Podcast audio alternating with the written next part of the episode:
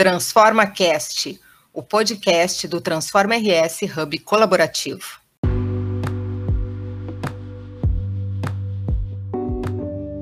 Olá, no Transforma Cast de hoje vamos falar sobre vacinação e retomada econômica pós-pandemia. As análises são do economista Igor Moraes, que tá, está aqui conosco, e participam também Ronald Krumenauer, CEO do Transforma RS, e Leandro Moreira, da nossa equipe executiva. Igor, esse processo de retomada já é uma realidade nas principais economias do mundo. Quais os principais indicadores que sinalizam isso? Bom, primeiro, agradecer ao Transforma RS, Kátia, Leandro e, e a Ronald, aos nossos ouvintes, a oportunidade de explicar um pouco esse bom momento pelo qual passa a economia mundial. Na verdade, os sinais eles já ocorrem há mais tempo, até antes da discussão sobre o pacote fiscal americano, que foi aprovado no início de março, de 1,9 trilhão de dólares. Uh, e esses indicadores eles começaram a sinalizar de maneira positiva, principalmente nos Estados Unidos e na China, com o mercado de trabalho as estatísticas que mostraram queda na taxa de desemprego, principalmente queda na taxa de desemprego, na esteira da recuperação de um setor que puxou a economia mundial e continua puxando nesse segundo trimestre, nos indicadores aí já divulgados para o início do segundo trimestre, que é a indústria. Esse reflexo da, da melhor produção industrial, obviamente, tem efeitos positivos, como a questão do emprego e a geração de renda, mas também existem uns outros efeitos derivados disso que não são tão bons para a macroeconomia, que foi a esticada da produção num curto espaço de tempo, depois de a economia mundial passar quase 12 meses com uma disrupção da cadeia produtiva, no fornecimento de produtos, alguns tipos de fábricas parando, outras não parando, e obviamente a gente enxerga hoje é que esse problema de falta de produtos e aumento de custos ele pode atrasar um pouco o crescimento. Porém, a, a gente coloca na, em perspectiva um forte crescimento, principalmente da, das economias desenvolvidas, Estados Unidos e Europa, somando-se a isso a China, que tem quase 25% do PIB mundial, nós estamos falando de um crescimento para 2021 de 5% ao encerrar o ano. Os é. bons números, Igor, aí do, do, do, Brasil também nesse primeiro trimestre, também acho que já é um, um efeito dessa retomada mundial? Com certeza. Há, aqui um somatório de fatores, tá, Ronald? Tu colocou um ponto que é interessante, é, porque algumas economias elas estão reagindo a essa mudança no cenário internacional de forma muito mais rápida, como foi o caso do Brasil. A explicação para isso é o efeito das commodities, principalmente o efeito das commodities. É claro, existe uma política macroeconômica que foi implementada no Brasil para enfrentamento da crise que minimizou muito os efeitos negativos, foi o pacote fiscal que o governo implementou, que se aproximou de 10% do PIB. Poucos países emergentes e desenvolvidos conseguiram fazer tal iniciativa de tanta magnitude. E nós tivemos aí um efeito do mercado de trabalho que não explodiu a taxa de desemprego como aconteceu nos outros, nas outras economias. Soma-se a isso o fato de que uma taxa de juros mais baixa. Os indicadores mais recentes de crédito do Brasil estão crescendo dois dígitos. Claro, é taxa nominal, se a gente desconta aí em torno de 6 a 7% de inflação, mesmo assim o crédito total no Brasil cresce acima de 7%, 7%, 8%. Real. E, e, essa safra, Igor, aí também agora recorde, tu, tu acha que isso aí pode, tu, não sei como tu é economista, eu não sou, né?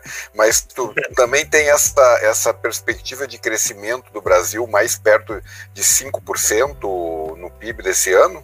Tem, tem. É, como está te comentando, a soma de fatores, então a, o efeito positivo de commodity, ela se traduz exatamente aqui quando a gente está falando dos nossos produtos exportados. E aí é destaque, por exemplo, na soja, no minério de ferro, tem o próprio café.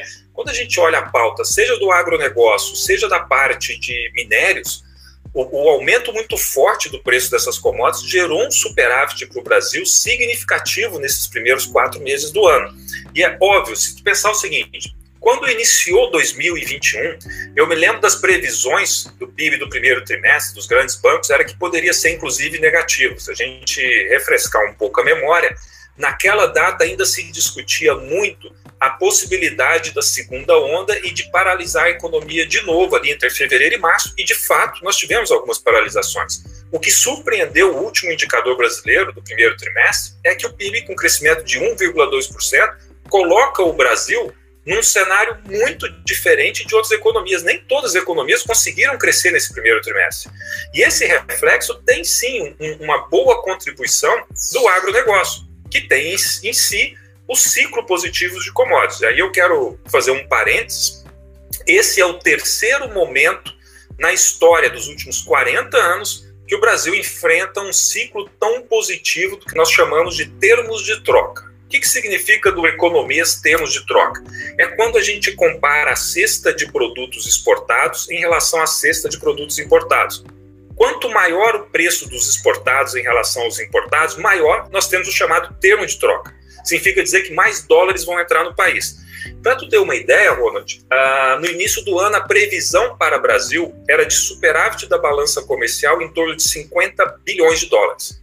Com o movimento somente dos quatro primeiros meses do ano, foi revisto esse superávit para 80 bi. Pensa bem, 80 bilhões de dólares convertido a uma taxa média, vamos lá, uma taxa cambial de 5 dólares, de 5 reais por dólar, nós estamos falando de mais ou menos 400 bilhões de, dó, de reais adicionais em relação ao que a gente gasta para importar. 400 bilhões, isso dá mais ou menos 5% do PIB. É, é um, um setor importantíssimo. É, e, e como, como nós ainda estamos aí numa, numa pandemia, né?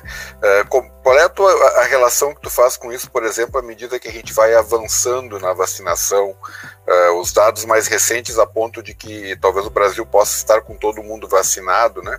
É, até o final deste ano, né? Como é que tu compara isso e se eventualmente os países que, que estão mais rápidos do que nós possam ter alguma vantagem econômica também nessa retomada mundial? Não, mesmo, mesmo esse atraso, aí, vamos dizer, se o Brasil conseguir fazer com que a, a população total seja vacinada até o final do ano, mesmo esse atraso em relação às economias desenvolvidas não elimina a possibilidade de o país crescer esse ano acima de 4%. E eu já te digo, uh, nós não precisamos vacinar 100% da população para que a economia volte a funcionar. Os estudos apontam que ali, a partir dos 57%, 60% da vacinação do total, tu já pode abrir a economia, porque o risco de contágio é baixíssimo, porque nem todo mundo consegue ter contato com o restante da população, não existe essa mobilidade total. Então eu te diria que o risco da gente não crescer mais do que 4% é muito baixo para esse ano. E aí um detalhe, uh, o, o, ciclo de commodities ele sempre foi positivo para o Brasil do ponto de vista de entrada de recursos e crescimento econômico. Haja vista o ciclo do início do, da segunda metade da década de 80 e de 2006 a 2010. Qual que é o porém? A literatura aponta que esses benefícios duram em média dois anos. E nós estamos no primeiro ano, 2021. O segundo ano é 2022. O que, que a gente deveria olhar com calma? Vamos beneficiar de um crescimento forte? Sim. Esse crescimento forte vai gerar arrecadação, surpresa em arrecadação de tributos? Sim. Vai conseguir ajustar o, o resultado fiscal do governo federal, de estados e municípios? Com certeza. Vai ajudar a estabilizar a dívida pública no curto prazo? Com certeza. Mas isso dura além dos dois anos? Depende do que a gente fizer agora. Porque ciclo é ciclo, ele é curto, ele é em torno de dois, no máximo se durar três anos. A gente precisa sim de implementar uma série de reformas que permita que esse crescimento se sustente por um prazo mais longo. Então, falando de curto prazo, é óbvio que o Brasil se beneficia muito entre 2021 e 2022. E mesmo a vacinação estando um pouco atrasado, não vai ser nenhum prejuízo. Haja visto o que aconteceu aí no primeiro trimestre. Mas a e minha as, preocupação e... maior é para o ciclo além dos dois anos. Pois é, e aí as reformas públicas, né, pensando nesse ciclo maior, a partir de 23, digamos assim, né? As reformas públicas previstas, como tributária, como administrativa, essa busca de equilíbrio uh, público das contas públicas maior, tanto no Brasil quanto nos estados de modo geral, tu acha que isso pode influir também para o Brasil e para o Rio Grande do Sul se manterem num, num crescimento econômico aí, a PIBs que a gente considera interessantes? É, uh, é o maior. Há alguns desafios de curto prazo, né, inclusive relatórios do FMI, e outros, outras instituições internacionais apontam é, exatamente que aí o Brasil não está sozinho nessa, nessa dificuldade de, de enfrentar esses desafios, desafios, ele cai exatamente na questão fiscal e dívida. E não é só os entes, tipo municípios ou estados, é, a, é olhando a economia como um todo. O Brasil sai dessa crise com uma dívida próxima a 98, 97% do PIB. É ruim, mais ou menos. Se a gente olhar, por exemplo, a Argentina, mais de 100%. Países desenvolvidos estão com mais de 110%, ok? Mas eles têm uma dívida de um prazo mais longo, em, em média de 15 anos, com títulos rodando no mercado de 30 anos. O Brasil não tem isso. O prazo médio de vencimento da dívida pública interna do Brasil é menos de cinco anos. Ela, inclusive, pega um ciclo eleitoral de quatro anos. Significa dizer que qualquer presidente que entra vai ter que negociar um total de 5 trilhões a 6 trilhões de reais no ano que ele vai estar, tá, nos quatro anos que ele vai estar tá na gestão. Esse é o principal desafio. O, o, o segundo grande desafio é estabilizar isso para que não vire esses 98, vire 110, porque nós não temos estrutura de mercado, de negociação, liquidez e, e, e risco que os países desenvolvidos oferecem para poder ter uma dívida tão longa. Então, se serve de para amenizar um pouco, não é um desafio exclusivo do Brasil, mas sim se torna um dos grandes desafios do país, exatamente porque a gente tem sai dessa dívida essa dessa crise com uma dívida muito maior do que a gente entrou, é em torno de 15 a 17 pontos percentuais. Nós precisamos rapidamente estabilizar ela. E para estabilizar, nada mais correto do que a gente ter um crescimento real em torno de 2,5%, 3,5%. É, boa parte dessa dívida também é pela necessidade que se teve com a pandemia, né? Com certeza. De, de recursos para o Estado e, e, e para a saúde, que assim, de certa maneira se explica o, como objetivo, mesmo que economicamente possa não nos beneficiar logo aí na frente. Né? Não, mas teve, a gente computa nessa balança, né? Isso é importante a gente computa apenas o custo. Olha, gastamos em torno de 12% do PIB para o enfrentamento da crise. Ok, mas se não fosse feito isso, o PIB teria caído muito mais e aí o efeito poderia ter sido muito mais perverso, porque essa crise poderia ter durado além do que durou. Eu estou considerando que ela realmente já encerrou, e realmente os números recentes do primeiro trimestre mostram exatamente isso. Então eu diria que nessa balança dado que a economia, o Estado, ele é um, um ente infinito, nessa balança, essa geração, por mais que a gente jogue uma dívida para a próxima geração pagar, é, essa geração ela teve, para mim, um custo menor do que o prejuízo de enfrentamento. Dado que eu tenho que enfrentar a, a crise, teve um prejuízo menor. É, sem falar que tem algumas coisas que, que ficam, né? Dizer, um, um, novo hospital, a melhora na condição de saúde dos leitos, tem, tem algumas coisas que não desaparecem depois da pandemia, e se houver uma outra crise sanitária no futuro, o Brasil estará mais bem preparado, né? assim como todos é, os nessas. É, nessas proporções, eu diria que é a primeira que a gente enfrenta, com esse tipo, com esse perfil, porque até a crise do subprime que aconteceu é, que começou lá na Inglaterra, nos Estados Unidos 2007, 2008 e bateu no Brasil 2008, 2009, ela não nos atingiu como atingiu países desenvolvidos, porque o Brasil é uma economia fechada do ponto de vista financeiro e comercial. Mas essa pandemia, é que ela não teve origem financeira, ela não teve origem no, no, financiamento de residências, ela teve origem sanitária, a gente nunca enfrentou algo parecido. Então, vale sim o, o, a, a questão da herança da construção de infraestrutura, mas eu considero que muito mais vale o aprendizado. É, o que aprendemos nesse movimento para que no futuro, porque nós é certo que vamos ter outro evento como esse, é difícil dizer quando, mas é certo que nós vamos ter. É, o que vamos fazer no futuro quando acontecer novamente algo da mesma magnitude? A gente, eu espero que a gente tenha aprendido com o que aconteceu e mais ainda, né? Nós tivemos uma experiência muito interessante no Brasil, não foi é, só aqui, no resto do mundo, que foi essa parte da transferência de renda para as famílias. Especificamente no Brasil, algo que não apareceu muito, mas que esteve relacionado com a inserção de tecnologia nesse processo. O Bolsa Família, por exemplo, ah, antes, nos governos anteriores, ele tinha muita, muita fraude, até por conta de registro duplo de CPF, um monte de série de problemas de banco de dados nessa pandemia, a, o esforço tecnológico para evitar a fraude e fazer com que o dinheiro realmente chegasse na pessoa que necessitava, fez com que a gente modernizasse esses programas de políticas públicas voltados para a população mais pobre. Então, elas estão se tornando mais eficientes. Antigamente, tu tinha gente com um salário alto recebendo algum benefício. Agora, não Então, existe, o, o, é, a pandemia fez acordar para a necessidade de um controle tecnológico maior. Isso é muito positivo para nós. E para o Rio Grande do Sul, Igor, qual o cenário que, que a gente pode prever aí? Bom, a, o Rio Grande do Sul tem é, aspectos particulares em relação ao Brasil. Né? O primeiro deles é que a gente tem, é, nessa safra, né, olhando o agronegócio, essa é uma safra que a gente sai é, é, de uma seca muito forte. Então, os números, eles obviamente, eles são muito, com muito mais magnitude do que a gente enxerga para o Brasil. É, nós estamos falando aí de uma, é, é de uma variação percentual, daqui, depois da queda né, de 27%, nós vamos crescer mais de 30% uh, ah, na produção total e 70% de soja, sem contar o preço. Então, é, é, tem que considerar o fato de que o Brasil não vem de uma, de, um, de uma safra ruim como veio o Rio Grande do Sul. O segundo ponto é a participação é, é, e o, o, efeito que o, o agro tem na economia.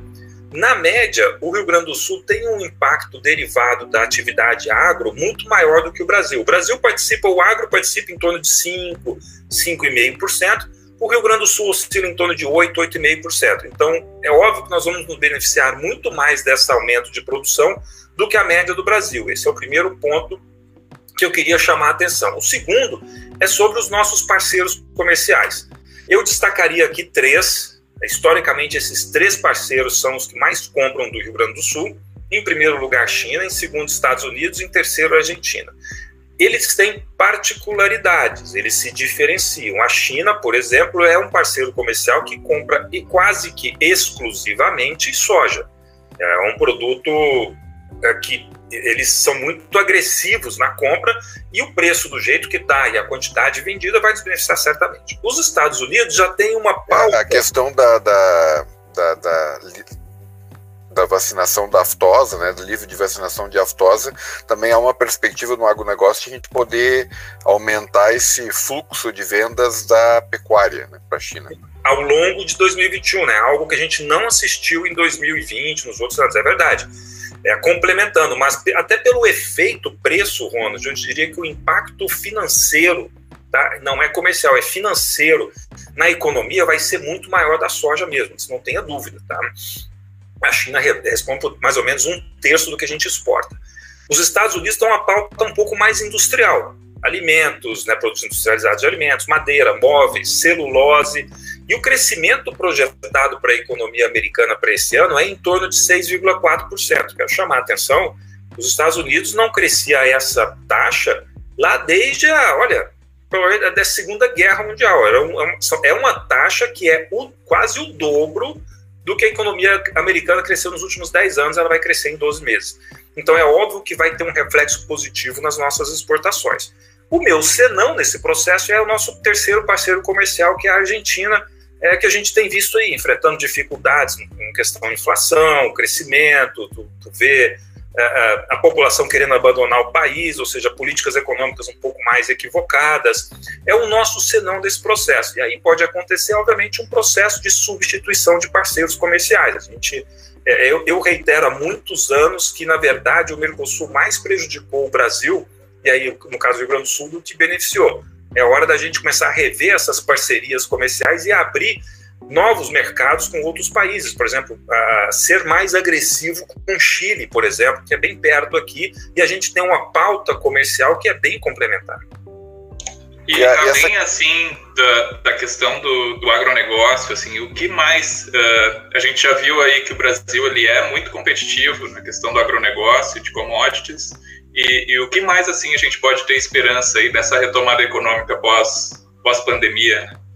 E até para complementar, Igor, o, o Leandro, assim, essa questão do envelhecimento da população, né, que eu sei que tem alguns economistas que sempre ressalto muito isso. Como é que tu enxerga isso? A tecnologia pode compensar de alguma maneira ou realmente a gente pode ter um problema logo aí na frente pelo envelhecimento da população ou pela não renovação, né? Da, da, da, nossa população aqui, já que as previsões são de que a gente fique estagnado em torno de 10 a 11 milhões de habitantes e 2030 ou um pouco depois disso a gente até comece a diminuir né, a população gaúcha é, oportunidades que a gente tem. É, eu acho a pandemia ela trouxe um tema novo para o debate econômico, que é essa parte da tecnologia, tá? da, da inserção da inteligência artificial, estamos falando da indústria 4.0, é algo que quando esse tema do envelhecimento surgiu há 15, 20 anos atrás, que nós começamos a alertar sobre isso, os economistas começaram a alertar, falaram assim, olha, a taxa de crescimento populacional do Brasil baixou do nível de reposição. Significa dizer que nós vamos cair a população agora? Não, não, existe um tempo até cair. E o Rio Grande do Sul é um cenário pior do que o Brasil. Significa que a população do Rio Grande do Sul ela começa a diminuir antes da média Brasil, mas Brasil vai acontecer a mesma coisa. Quando a gente falava isso, a gente estava negligenciando por total temas como, por exemplo, a mobilidade urbana de capital humano e o home office, né, e a inserção dessa tecnologia. E aí, trazendo um pouco do que foi colocado, tanto aqui pelo Leandro quanto pelo Ronald, as oportunidades para nós são muitas. Bom, primeiro, ah, uma pessoa uh, um pouco mais velha, com um grau de conhecimento e um skill bom, ela pode continuar agregando valor para o Rio Grande do Sul morando em qualquer lugar. Ela não precisa morar aqui ela pode prestar o serviço. Então, é claro que isso não acontece com a, a, todos os segmentos. Eu não vou enxergar isso, por exemplo, quando eu falo do comércio, quando eu falo de atividades que eu preciso da presença física, como eu falo do lazer, do turismo. Mas eu falo isso no desenvolvimento de ideias, de produtos, por exemplo, para a indústria, qualquer tipo de indústria. Quando eu falo no crescimento que pode acontecer em serviços prestados que têm mobilidade, com aplicativos. É só vocês olharem, por exemplo, duas mudanças estruturais importantíssimas que estão é, é, acontecendo no mercado financeiro, que é a entrada do Pix e agora do Open Bank. Tá? Isso gera é, uma oportunidade além fronteira. Da mesma forma que eu posso ter um profissional aqui prestando um serviço em qualquer lugar do mundo, eu posso ter um profissional em qualquer lugar do mundo prestando serviço no Rio Grande do Sul. Então, eu colocaria uma espécie de taxa de desconto no prejuízo que a gente teria com o envelhecimento da população. Eu não descarto totalmente, é óbvio que tem, é, mas a gente, com o avanço dessa tecnologia, pode diminuir esse prejuízo, porque eu posso fazer uso de uma mão de obra nova sem ela estar presente no Rio Grande do Sul para determinadas atividades. E aí, a, a, o que, que, vai acontecer com uma população mais velha que de repente precisa trabalhar porque a aposentadoria, a gente viveu, né, o Brasil viveu essa, ainda vive essa transição entre um modelo que as pessoas acreditavam que o INSS era a único, única fonte de renda na aposentadoria para um modelo no qual eu consigo complementar isso com uma previdência privada. Estamos passando ainda por discussões de reforma de previdência em âmbito municipal, vários municípios discutindo. Então, nós estamos nessa transformação, mas a população já se deu conta. Somente o INSS não é o suficiente para mim. Então, boa parte nessa processo de transição, nesse envelhecimento, boa parte dessa população um pouco mais velha vai precisar trabalhar novamente.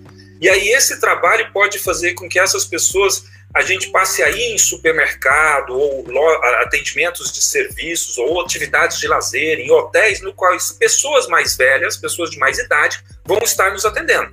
Então eu diria para ti, sim, é, o envelhecimento ele gera, poderia gerar uma queda de produtividade maior se a gente não tivesse essa tecnologia que permite suprir essa, essa falha para o futuro.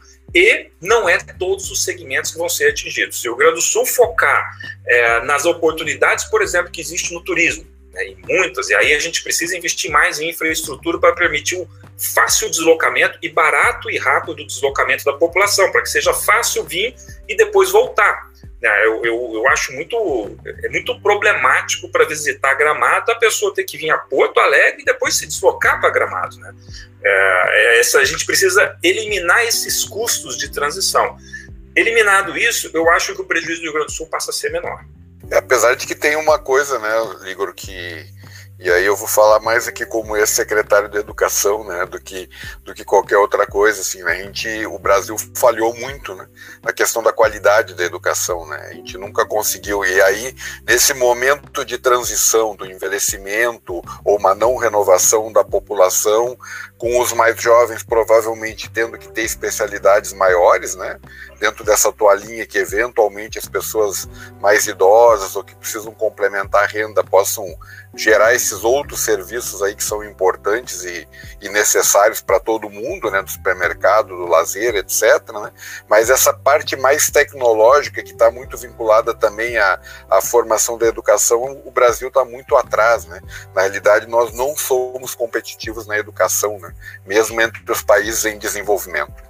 É, quando a gente fala de tecnologia, né, a gente automaticamente também tem que falar de educação, né, porque é, pouca gente conhece de fato a tecnologia né, e a gente entende que isso tem um impacto muito grande uh, na economia. Né. A gente enxerga isso também no agronegócio, uh, se passou muito por, um, por agregação de muita tecnologia. Né. Hoje, um grão uh, de soja tem mais tecnologia do que muita coisa que a gente vê por aí. Né. É, o, o, eu te diria, tá, Leandro, que a implementação de tecnologia no agronegócio no Brasil, que é líder, né, vê, temos uma grande empresa originária do, do, Rio Grande do Sul, que é a SLC, né, é, é mundial, nós somos líder em produção de algodão, soja, laranja, carne, e essa turma investe muito em tecnologia e aí nós estamos falando de tecnologia de, de, de, ponta mesmo, que muitos outros lugares no mundo não estão usando, como o drone, identificação por inteligência artificial do, do metro quadrado que precisa colocar um defensivo agrícola, enfim, monitoramento de todo o processo produtivo para que tu saiba exatamente e prever exatamente se vai ter uma quebra de safra, faltando ainda quatro, cinco meses para o produto sair.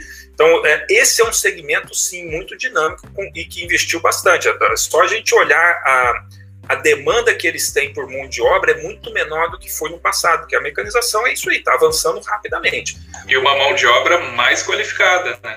Muito, muito mais qualificada. Não tem como hoje uma pessoa ir para trabalhar nesse segmento sem ter conhecimento de como funciona realmente essas tecnologias de ponta.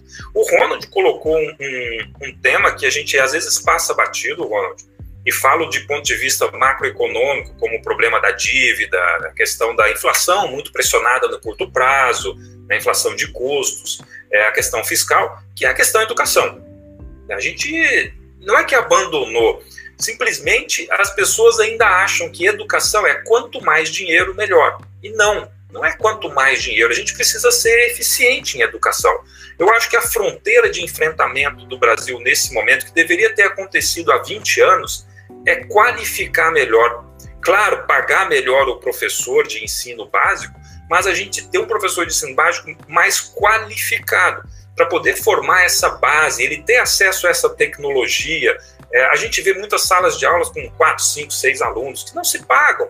A gente tem realmente que rever o nosso modelo educacional. Do jeito que está, ele é um dos grandes limitadores de produtividade do Brasil, com certeza.